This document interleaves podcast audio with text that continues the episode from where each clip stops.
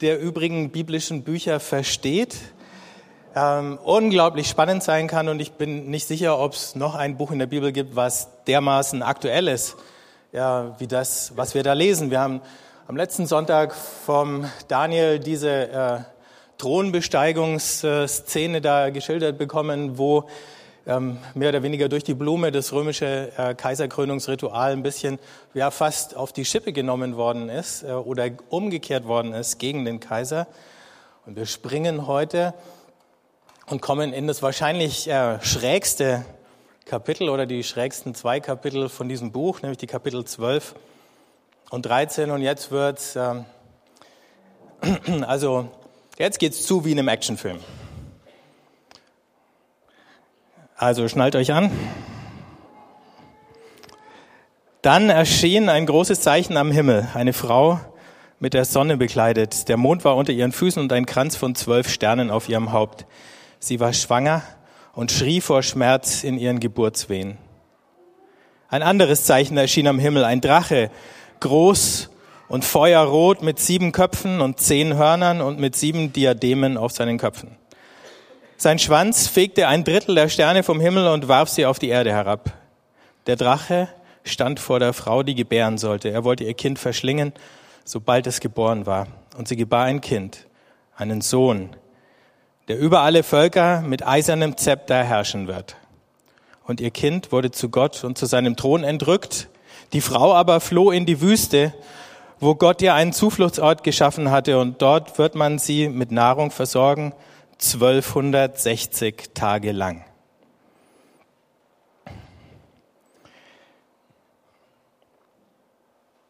Es gibt ja diesen Spruch da in der äh, Literatur oder im Film, Cherchez la femme, also wenn es irgendwo ein Problem gibt, schau mal, wo die Frau ist, weil normalerweise, ähm, wenn du die Frau gefunden hast, dann verstehst du auch das Problem. Ein bisschen so funktioniert es hier in der Offenbarung auch. Ähm, diese Frau die zeigt uns, oder am Beispiel, an dem Symbol dieser Frau wird uns gezeigt, in welchem Zustand sich unsere Welt befindet. Ähm, und wir lesen hier erstmal von dieser Frau, dass sie Geburtswehen leidet. Und diese Geburtswehen, die tauchen ja immer wieder im Alten und im Neuen Testament auf. Die neue Weltordnung oder die neue Schöpfung, die geboren wird, die mitten in der Alten geboren wird, die verursacht eben diese Geburtswehen. Und wenn wir ins Alte Testament gucken, dann lesen wir da gleich in der Geschichte vom Sündenfall und von der Vertreibung aus dem Paradies, dass der Frau, der Frau gesagt wird, und insofern ist sie dann die Mutter aller Menschen, dass ihr Nachkomme äh, den Kopf der Schlange zertreten wird, aber dass die Schlange ihn in den Fuß stechen wird. Von diesem Nachkommen ist hier die Rede. Aber wenn wir weiterlesen im Alten Testament, dann sehen wir nochmal einen Kind, auf dem eine Verheißung liegt, das geboren wird und dessen äh, Existenz gleich am Anfang seines Lebens bedroht ist, nämlich Mose, der vor dem Pharao in Sicherheit gebracht werden muss, der alle, äh, alle männlichen Nachkommen Israels ermorden lässt. Und wenn wir ins Neue Testament schauen, und dann sind wir ganz nah an Weihnachten, dann lesen wir vom Kindermord von Bethlehem im Matthäus-Evangelium. Morgen, wenn wir das wieder lesen.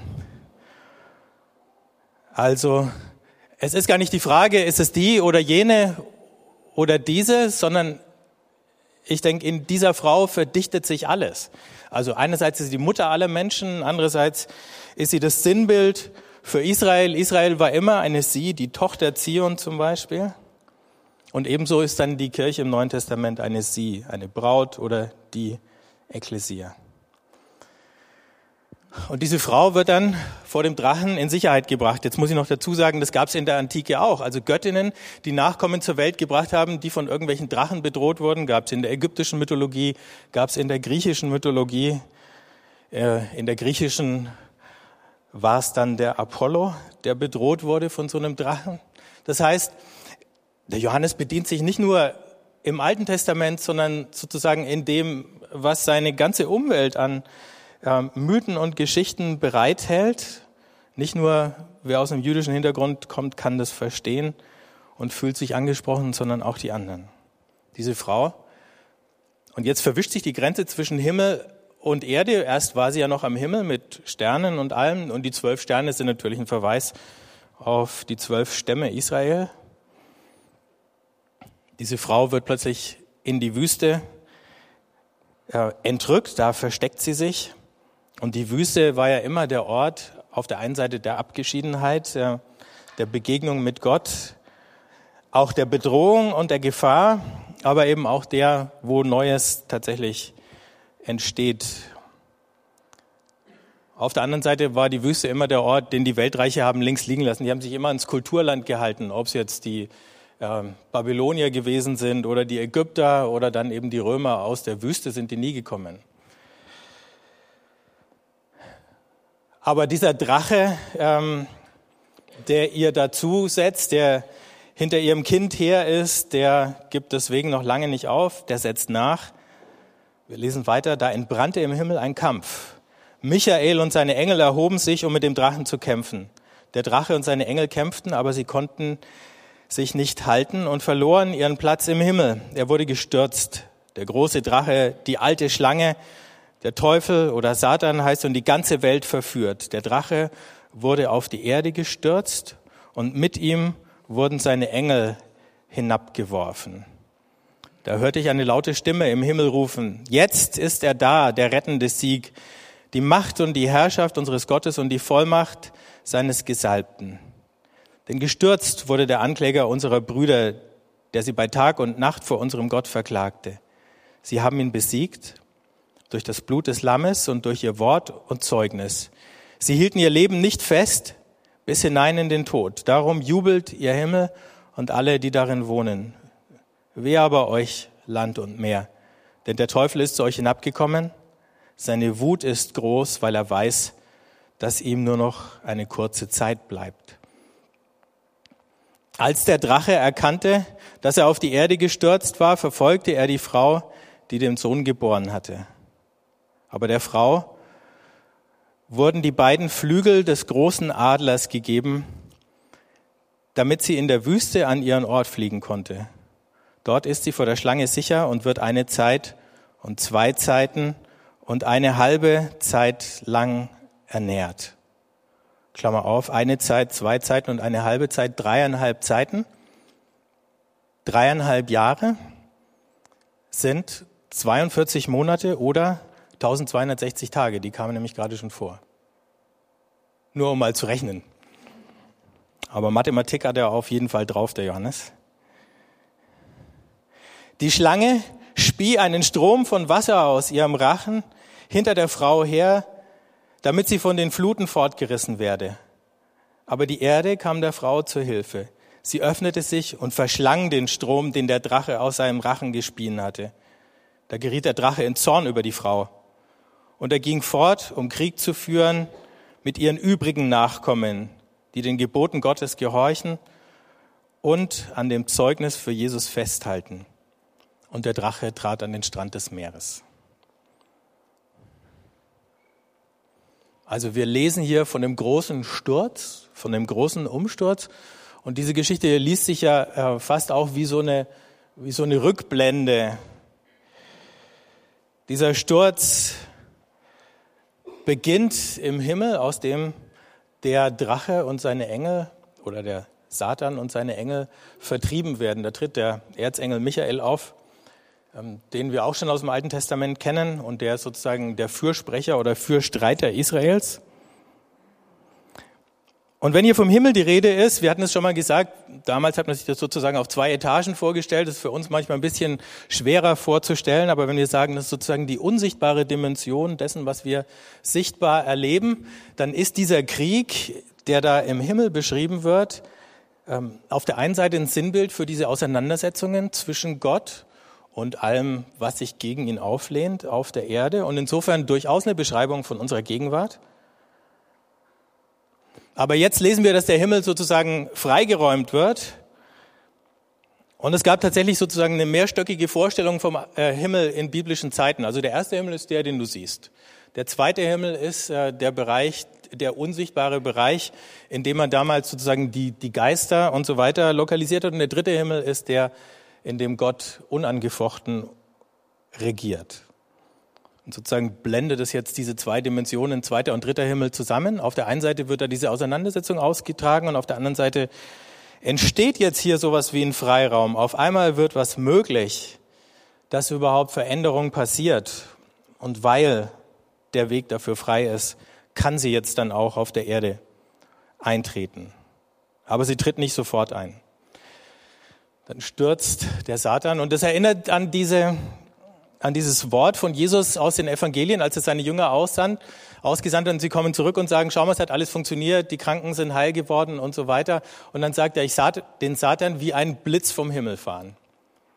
Im Prinzip ist es genau die gleiche Szene, die Jesus da beschreibt. Ist es jetzt eine gute Nachricht? Ja. Jein.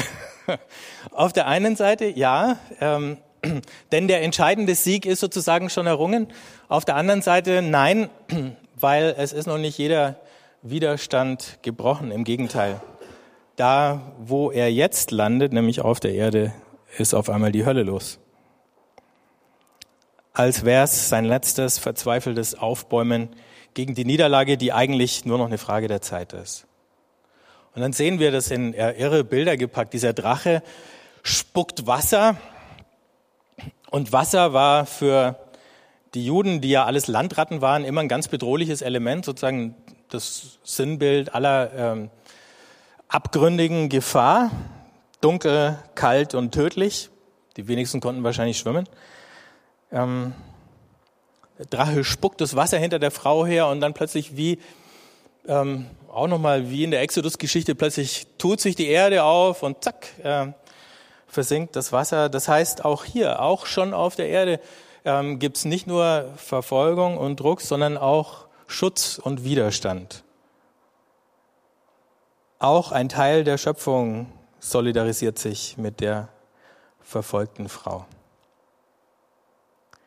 Die Quintessenz aus diesem Kapitel heißt, bevor es besser werden kann, muss es wahrscheinlich erst noch schlimmer werden. Oder nochmal anders, es gibt kaum einen Wandel ohne Leiden.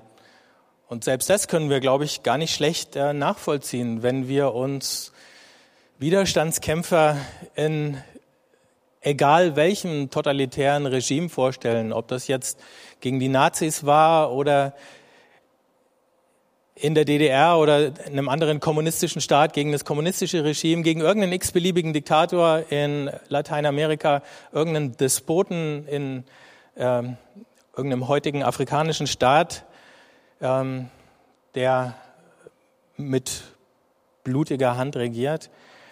Wenn du gegen den und sei es nur passiv in den Widerstand gehst, dann wird es dir erstmal schlechter gehen. Und er wird alles dafür tun, um dir das Leben zur Hölle zu machen, um dich zu schikanieren, um dir Angst einzujagen, um dich unter Druck zu setzen, um deinen Widerstand schon im Keim zu ersticken. Und deswegen fragen ja auch viele Leute, nachdem irgendwie ein Volksaufstand oder eine Revolution eine Weile läuft und nicht alle laufen gut oder richtig, ähm, hat es uns denn jetzt was gebracht? Geht es uns denn jetzt besser? Und wenn man das zu früh fragt, wird man nur antworten können, nein, es hat uns noch nichts gebracht, es geht uns noch nicht besser, aber sollen wir deswegen auf jeden Widerstand verzichten?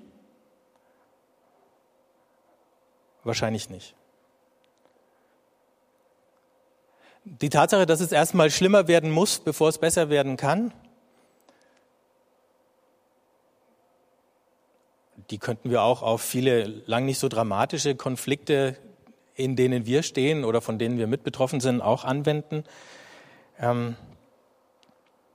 die mag durchaus ein Hintergrund gewesen sein dafür, dass Paulus den Leuten damals empfohlen hat, wenn ihr könnt, bleibt unverheiratet. Weil dann kann schon mal deine Familie nicht bedroht werden.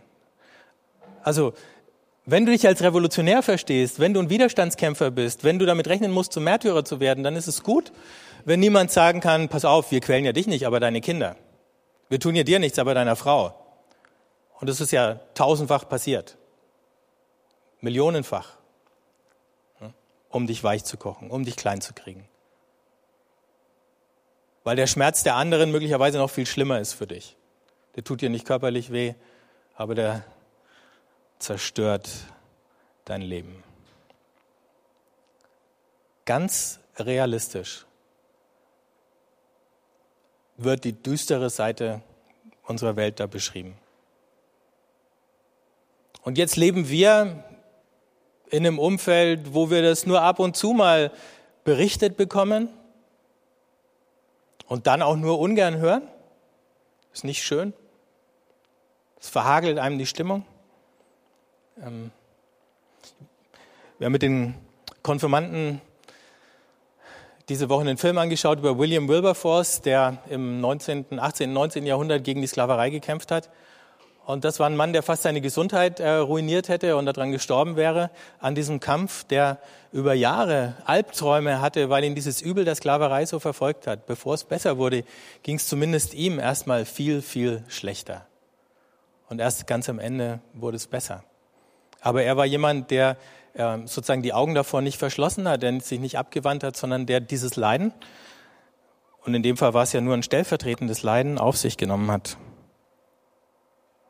Lesen wir weiter. Kapitel 13. Und ich sah, ein Tier stieg aus dem Meer mit zehn Hörnern und sieben Köpfen. Auf seinen Hörnern trug es zehn Diademe und auf seinen Köpfen Namen, die eine Gotteslästerung waren. Das Tier, das ich sah, glich einem Panther. Seine Füße waren wie die Tatzen eines Bären und sein Maul wie das Maul eines Löwen. Und der Drache hatte ihm seine Gewalt übergeben, seinen Thron und seine große Macht. Einer seiner Köpfe sah aus wie tödlich verwundet, aber die tödliche Wunde wurde geheilt und die ganze Erde sah dem Tier staunend nach. Die Menschen warfen sich vor dem Drachen nieder, weil er seine Macht dem Tier gegeben hatte, und sie beteten das Tier an und sagten, wer ist dem Tier gleich? Und wer kann den Kampf mit ihm aufnehmen? Und es wurde ermächtigt, mit seinem Maul anmaßende Worte und Lästerungen auszusprechen. Es wurde ihm Macht gegeben, dies 42 Monate, das sind wir schon wieder, zu tun.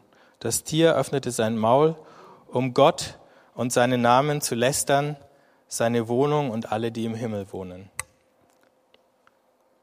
So, jetzt kommt zu dem Drachen, den wir hatten, noch ein veritables Monster dazu. Dieses Monster steigt wieder aus dem Meer. Das mag jetzt Zufall sein, das mag daran liegen, dass das Meer eben sozusagen der sinnbildliche Abgrund ist, aus dem alles äh, Schreckliche oder Hässliche kommt. Wenn wir heute Tiefseefilme anschauen und so einen grausigen Anglerfisch sehen, mit, habt ihr mal so eine Fratze gesehen? oder andere äh, Wesen, die da auftauchen, dann kann man noch ein bisschen verstehen, wie diese Drachenangst und so äh, funktioniert haben muss. Aber das Meer, von Judäa aus gedacht, also die Ostküste des Mittelmeers, war auch der Ort, wo die römischen Besatzungstruppen an Land gegangen sind, die in ihrem Land standen. Die sind mit Schiffen gekommen, nicht zu Fuß. Also, dieses Monster ist die Ausgeburt dieses tödlichen, chaotischen Abgrunds. Und dieses Monster wird jetzt intronisiert. Und jetzt haben wir das Gegenstück zu dieser Thronszene, die wir das letzte Mal angeschaut haben.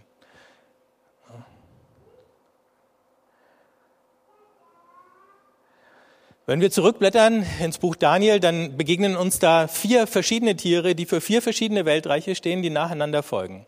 Diese vier verschiedenen Tiere sind in diesem Tier sozusagen in eins zusammengeschoben. Und das bedeutet, dieses römische Weltreich ist nicht nur sozusagen schlimmer als alle, die vorher gekommen sind, sondern ist, ist auch das Urbild für alle Diktaturen und für jede Form von Unterdrückung.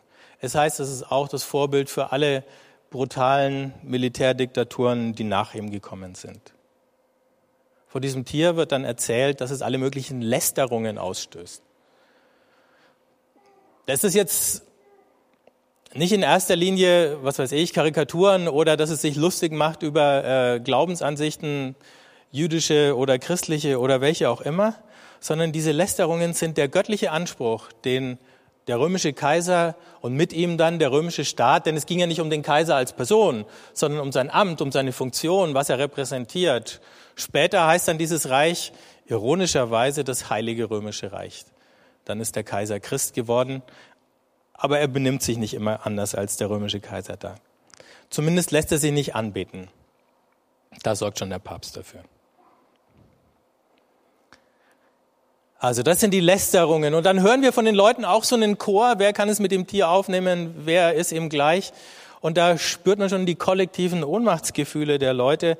Wer kann dagegen etwas machen? Und ähm, die meisten kommen gar nicht auf den Gedanken, sich aufzulehnen, der wird schon eben im Keim erstickt. Da ist nichts zu machen. Das ist, sagen wir heute, alternativlos mit dem Unwort des vergangenen Jahres. Mal schauen, was es dieses Jahr wird. Ähm, und ist es ein Zufall, dass das Wort alternativlos zum äh, Vokabular unserer Bundeskanzlerin gehört? Lohnt sich darüber nachzudenken. Ähm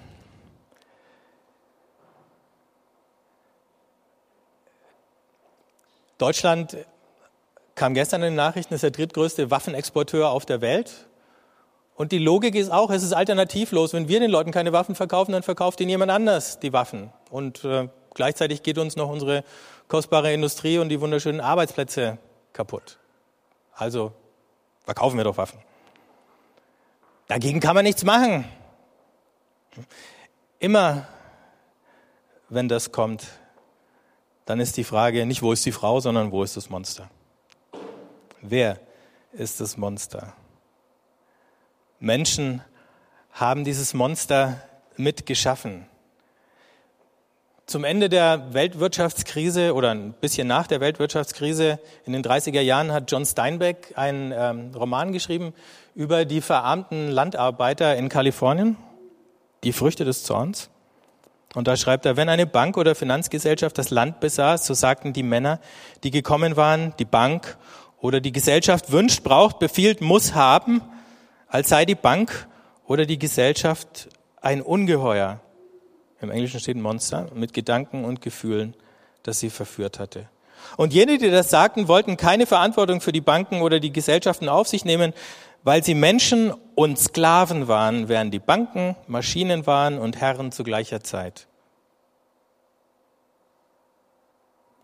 Hat es in 70 Jahren irgendwie an Aktualität verloren? Weiter geht's. Tut uns leid, sagen sie, wir sind's ja auch nicht. Es ist das Ungeheuer. Die Bank ist nicht wie ein Mensch. Ja, aber die Bank ist auch nur von Menschen gemacht. Nein, da hast du Unrecht. Völlig Unrecht. Die Bank ist etwas ganz anderes als Menschen. Jeder Mensch in der Bank hasst das, was die Bank tut, und doch tut die Bank es. Die Bank ist mehr als Menschen sind, das sage ich dir. Sie ist ein Ungeheuer.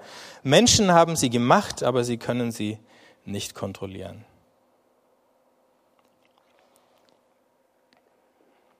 Das ist das Tier, das da am Ufer des Meeres steht. Ob das nun Politik ist oder Wirtschaft, ist eins, weil man beides sowieso nicht voneinander trennen kann und auch damals schon nicht trennen konnte. Das Konterfei des römischen Kaisers war auf jeder Münze zu sehen. Diese Ohnmachtsgefühle die ich gerade versucht habe zu beschreiben, die wir hier bei den Landarbeitern und bei den Bankangestellten, bei den Armen wie bei den Reichen treffen, dagegen kann man nichts machen, ähm, ist das sicherste Indiz dafür, dass wir es mit diesem Monster in irgendeiner Form zu tun haben. Ähm, von dem Drachen kommt das Tier und nach dem Tier kommt, wie wir dann sehen werden, noch ein zweites Tier, ein falsches Lamm. Dieses Imperium hat tausend Unterorganisationen, es hat tausend Strohmänner, es hat eine Propagandaabteilung, die sensationell gut arbeitet. Aber immer wieder ist es das gleiche Wesen oder die gleiche Fratze und das gleiche Verhalten, was uns da begegnet. Und eben in dieser Art, wie Johannes das beschreibt, zeigt er schon, dieses Tier ist nicht ein Reich, sondern es ist sozusagen ein globales Phänomen und selbst die Gegner des römischen Reichs versuchen das römische Reich mit seinen Mitteln zu bekämpfen. Wir sehen es hier, wenn in der EU ein Staat plötzlich auf Nationalismus schaltet und seine eigenen Interessen brutal gegen die anderen versucht durchzuboxen. Was passiert in allen anderen Staaten? Sie sind versucht, das Gleiche zu tun.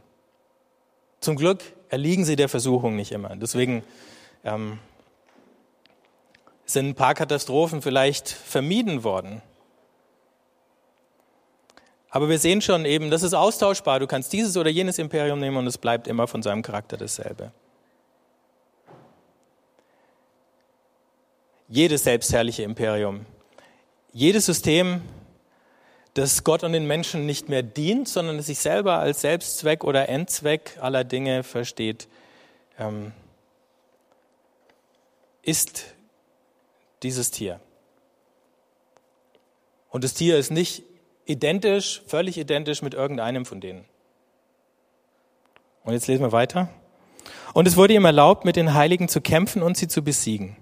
Es wurde ihm auch Macht gegeben über alle Stämme, Völker, Sprachen und Nationen. Alle Bewohner der Erde fallen nieder vor ihm, alle deren Name nicht seit der Erschaffung der Welt eingetragen ist ins Lebensbuch des Lammes, das geschlachtet wurde. Wenn einer Ohren hat, so höre er. Wer zur Gefangenschaft bestimmt ist, geht in die Gefangenschaft. Wer mit dem Schwert, getötet werden soll, wird mit dem Schwert getötet. Hier muss sich die Standhaftigkeit und die Glaubenstreue der Heiligen bewähren. Und ich sah, ein anderes Tier stieg aus der Erde herauf. Es hatte zwei Hörner wie ein Lamm, aber es redete wie ein Drache. Die ganze Macht des ersten Tieres übte es vor dessen Augen aus. Es brachte die Erde und ihre Bewohner dazu, das erste Tier anzubeten, dessen tödliche Wunde geheilt war. Es tat große Zeichen, sogar Feuer ließ es vor den Augen der Menschen vom Himmel auf die Erde fallen. Es verwirrte die Bewohner der Erde durch Wunderzeichen, die es im Auftrag des Tieres tat. Es befahl den Bewohnern der Erde ein Standbild zu errichten zu Ehren des Tieres, das mit dem Schwert erschlagen worden war und doch wieder zum Leben kam. Es wurde ihm Macht gegeben, dem Standbild des Tieres Lebensgeist zu verleihen, so dass es auch sprechen konnte und bewirkte, dass alle getötet wurden, die das Standbild des Tieres nicht anbeteten. Die Kleinen und die Großen, die Reichen und die Armen, die Freien und die Sklaven, alle zwang es, auf ihrer rechten Hand oder ihrer Stirn ein Kennzeichen anzubringen. Kaufen oder verkaufen konnte nur, wer das Kennzeichen trug, den Namen des Tieres oder die Zahl seines Namens. Hier braucht man Kenntnis. Wer Verstand hat, berechnet den Zahlenwert des Tieres denn es ist die Zahl eines Menschennamens. Seine Zahl ist 666. Die Zahl hat dann in der Symbolgeschichte unserer Kultur richtig Karriere gemacht. Jemand hat mal ähm, einen,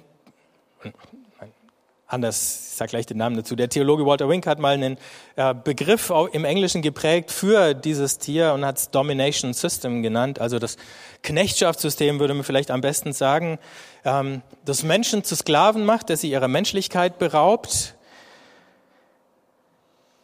Und das mit den Sklaven hatten wir ja schon bei der Bank. Du bist der Angestellte, aber du bist der Sklave. So, nicht jeder Staat ist sozusagen dieses Tier in Reinkultur, aber jeder Staat könnte in diese Richtung degenerieren oder entarten. Oder eine militante Religion. Gestern haben wir am Radio ähm, eine Meldung gehört über Christen, die aus dem Irak fliehen und dann war da, waren, sind da Geschichten erzählt worden. Ähm, und gleichzeitig nochmal darauf hingewiesen worden, dass Christen weltweit die religiös, religiöse Gruppe ist, die am brutalsten verfolgt wird. Und die Frage ist gestellt worden, warum wird es hier im Westen eigentlich nur ganz unzureichend zur Kenntnis genommen? Oder relativiert, indem er dann halt auf die Kreuzzüge verweist und sagt, naja gut, jetzt erwischt es halt dummerweise ein paar Christen, ob das jetzt in Syrien ist oder im Irak oder in Ägypten oder wo auch immer. Aber der militante Islam, da wo er eben solche Züge der Gewalttätigkeit entwickelt und sich so ausschließlich setzt und die umbringt, äh, die ihm Widerstand leisten oder ihnen ihre Menschenwürde abspricht, der ist auch eine Gestalt dieses Tiers. Gott duldet es, dass dieses Tier für eine Zeit lang sein Unwesen treiben kann auf der Erde. Es wurde ihm oder es wird ihm Macht gegeben, heißt es da. Es ist nicht nur Gott, der ihm Macht gibt, es sind auch Menschen, die ihm Macht geben, die, die eben darauf verzichten, sich ihm in den Weg zu stellen, die seinen Machtanspruch einfach akzeptieren oder glauben. Und es ist ja so, dieses System bietet denen Schutz und Reichtum, die mit ihm kooperieren, und es bedroht die, die seinen Anspruch nicht anerkennen. Vor einer Weile war in der Zeit mal ein Artikel, der hieß Tausche Menschenrecht gegen Bratpfanne. Und da ging es um die Privatsphäre. Und die Frage war, wie viel in unserer Netzkultur, äh, wie viel Bonuspunkte oder was äh, Payback-Punkte muss man jemandem bieten, dass er sein ganzes äh, Privatleben oder seine ganze Privatsphäre opfert und sich sozusagen komplett transparent macht für die Firmen, die dann diese Daten ähm, ausbeuten. Und es war eine interessante Frage und das kann ein bisschen erklären, wie solche Dinge entstehen. Und ne, als Hitler in Deutschland an die Macht kam, waren auch erstmal alle begeistert. Wir sind wieder wer so ungefähr. Ne? Wir haben diesen Krieg schmachvoll verloren. Wir standen vor aller Welt als die Idioten da und jetzt ist auf einmal jemand da, der lässt sich nicht mehr einschüchtern. Und deswegen sind viele Leute mitgezogen. Er hat ihnen was geboten. Sie haben es angenommen. Irgendwann war das Tier dann an der Macht und dann hatten sie keine Chance mehr dagegen. Dachten sie. Man hat schon noch eine Chance. Aber möglicherweise hat man irgendwann diese Chance nur noch, wenn man sagt, ähm, das ist es mir wert, mein Leben zu opfern. Dieses Tier, dieses System zieht sich seine Funktionäre heran. Auch die Mächtigen in dem System sind in ihrer Art ohnmächtig. In dem Moment, wo sie versuchen würden, das System zu verändern, würden sie von ihrer Machtposition sehr wahrscheinlich blitzschnell entfernt werden. Und die Gelegenheiten, wo es das gab, dass einer es mal verändert hat, wie Gorbatschow zum Beispiel, die kann man locker mal an einer Hand abzählen. Das passiert nur selten und nur dann, wenn dieses System schon extrem geschwächt ist. Bis es geschwächt ist, kostet es viel Leid und möglicherweise eine ganze Menge Menschenleben. Und so ist es ja auch. Nicht nur die Täter in diesem System müssen irgendwie befreit und geheilt werden, sondern auch die Opfer.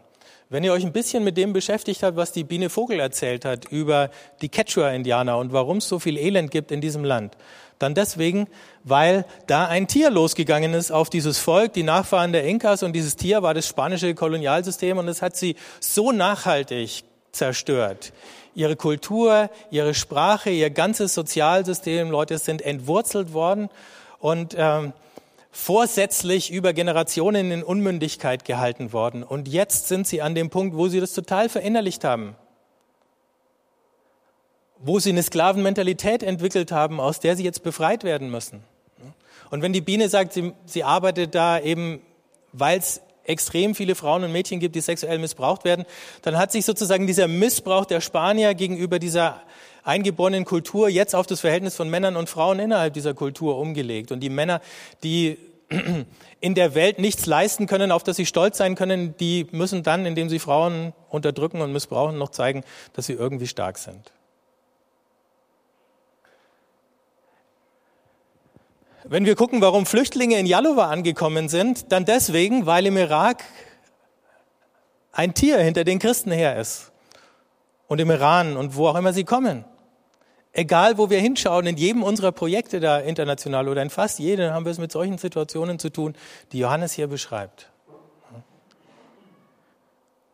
Und einem zähen und leidvollen Kampf dagegen, den eigentlich nur der bestehen kann, der sagt, ich muss alles, was ich habe und was ich bin, in die Waagschale werfen und wenn es mich das Leben kostet, aber es ist es wert.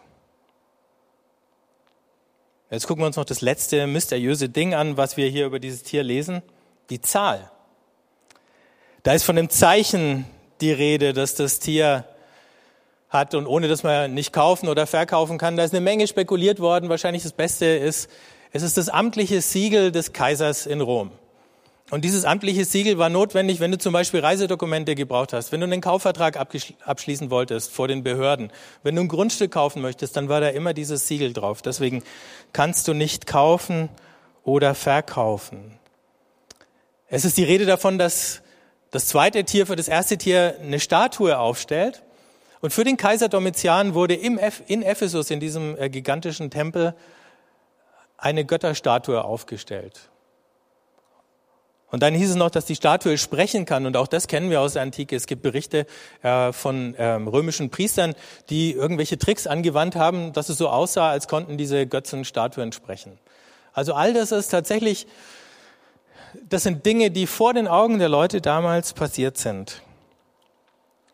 Und wir lesen noch von diesem Tier, das eine tödliche Wunde hat. Das hat wahrscheinlich zwei Komponenten. Das eine ist, dass es Legenden gab, auch schon Ende des ersten Jahrhunderts, dass der Kaiser Nero entweder gar nicht tot ist und irgendwann zurückkommt, so wie Michael Jackson in den Augen mancher seiner Fans, aber dann ein bisschen harmloser. Ähm, oder dass er tot war, aber von den Toten zurückkommen wird und dann nochmal irgendwie so ein äh, Wahnsinnsreich aufrichten wird. Und das war keine gute Vorstellung, wenn der Nero zurückkommt. Ne? Also selbst gegenüber Domitian fanden die Nero noch übel. Aber mehrere römische Schriftsteller haben uns die Geschichten überliefert. Die andere Sache ist die, dann sind wir in der heutigen Zeit, es gibt auch falsche Märtyrer. Diese Selbstmordattentäter, die sich als Märtyrer stilisieren, die dann ähm, denen versprochen wird, wenn du in den Himmel kommst, nachdem du dich in die Luft gesprengt hast mit 20 anderen Israelis oder wer sonst war, dann warten da wie viele Jungfrauen? Ich weiß gar nicht. Viele, viele, viele auf dich. war neulich ein netter Cartoon, den jemand auf Facebook gepostet hat. Dann kommt so ein äh, total verkohlter Selbstmordattentäter da an der Himmelstür an und Petrus steht da und sagt, tut mir leid, keine Jungfrauen. Oblate?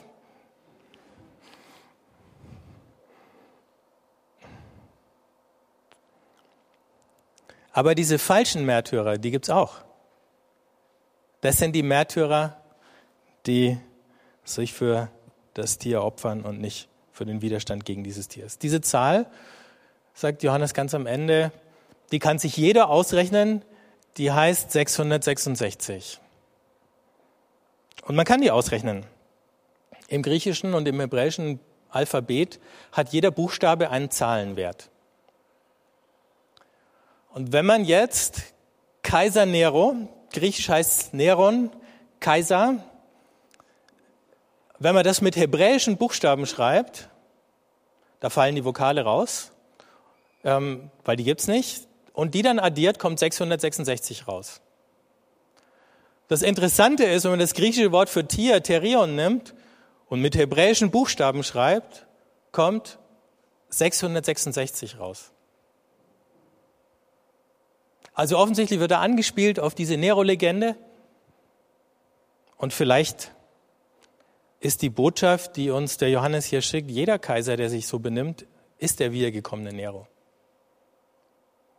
Oder nochmal anders, Nero ist der Prototyp für alles, was nach ihm gekommen ist und was einfach nur seine Politik und sein Verhalten nachäfft und nachahmt und fortsetzt. Dieses System existiert, es ist erschreckend lebendig es ist erschreckend brutal und gleichzeitig ist die Botschaft, die uns hier genannt wird, das ist die Adventsbotschaft. Es ist besiegt und seine Tage sind gezählt. Nur verkleidet sich dieses System manchmal so geschickt, dass es ausschaut, als wäre es legitim. Alle Diktatoren müssen sich irgendwie legitimieren. Und dazu inszenieren sie, dazu schaffen sie einen Kult, dazu greifen sie zurück auf irgendwelche Legenden und Traditionen und versuchen daran anzuknüpfen und sich darzustellen als der Erbe von irgendeinem großen Herrscher der Vergangenheit. Aber sie sind besiegt. Walter Wink, von dem ich gerade was vorgelesen habe, ähm, hat über diesen Sieg Folgendes geschrieben. Was Jesus umbrachte, war nicht etwa Irreligiosität, sondern die Religion selbst, nicht Gesetzlosigkeit, sondern eben das Gesetz, nicht die Anarchie, sondern die Wahre der Ordnung. Es waren nicht die bestialischen, sondern die vermeintlich besten, die den einen kreuzigten, in dem die göttliche Weisheit sichtbar Mensch geworden war.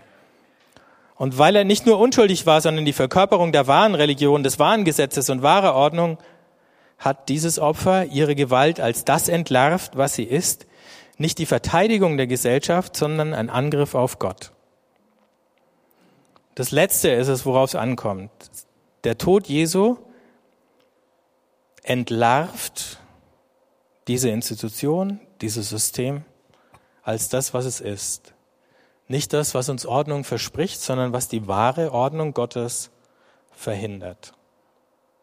Und dann sagt er konsequenterweise, der Sieg des Glaubens über die Mächte besteht nicht darin, dass wir gegen ihren Zorn immun werden, sondern dass wir uns von ihren Trugbildern emanzipieren. Und selbst was ihren Zorn angeht, können wir Gottes erlösende Gnade gar nicht ermessen.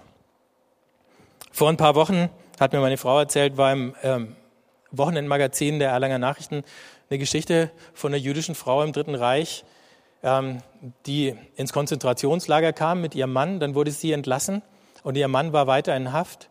Dann ist sie direkt zu Himmler gegangen und hat ihn gebeten, ihren Mann freizulassen. Da stand er diese Frau jüdischer Abstammung vor dem Himmler und hat einfach gesagt, sie möchte, dass er ihren Mann freilässt. Und er hat es auch noch getan. Das heißt, die Verheißung, die wir haben, ist, wir werden beides erleben. Die Frau wird verfolgt und sie flüchtet in die Wüste und gleichzeitig tut sich die Erde auf und rettet sie vor dem Ertrinken. Also, jetzt können wir mal zusammenfassen, versuchen, wo wir jetzt eigentlich stehen. Wir leben in diesen Geburtswehen, mit denen die neue Welt langsam in der alten Welt ankommt. bevor es besser wird. Und das mag auf viele Konflikte zutreffen, in denen wir leben, wird es manchmal oft noch schlimmer. Da, wo wir für so eine Macht, die sich selber als letzten Zweck aller Dinge versteht, die niemanden mehr dient, keinem Gott und nicht mehr Menschen, sondern Gott und Menschen, wenn überhaupt, nur noch benutzt, wo wir für diese Macht zur Gefahr werden, müssen wir mit Druck, mit Widerstand, mit irgendeiner Form von Schikane oder Verfolgung rechnen. Manchmal sogar mit der Gefahr für unser Leib und Leben. Hier in unserer Kultur nur ganz wenig. Aber vielleicht könnten wir dann ein bisschen bereiter sein, den einen oder anderen Ärger auf uns zu nehmen. Alle müssen umkehren. Nicht nur die Täter, sondern auch die Opfer in dem System. Die Täter sind blind für ihre eigene Propaganda und verstrickt und sehen oft gar nicht, was für Unrecht, was für brutale Folgen ihre Handlungen und Entscheidungen haben, weil diese Folgen irgendwo ganz weit weg eintreten und wir alle miteinander verflochten sind in diesen undurchschaubaren Verknüpfungen und Strukturen, aber auch der, der ein Opfer war, muss davon befreit werden und braucht Hilfe. Eben zum Beispiel, wenn die Biene versucht, den Frauen auf die Beine zu helfen und ihnen gesundes Selbstbewusstsein zu vermitteln. Und dann ist es gut, an so einem Tag und nicht nur an so einem Tag, an die verfolgten Christen in aller Welt zu denken, egal wo, ob in Nordkorea oder im Irak oder in Syrien. Und nicht nur an die, sondern an alle Märtyrer, denn es sind nicht nur Christen, auf die so ein Tier losgeht, sondern jeder, der seinen Anspruch bestreitet und der seine Knie nicht vor ihm beugt.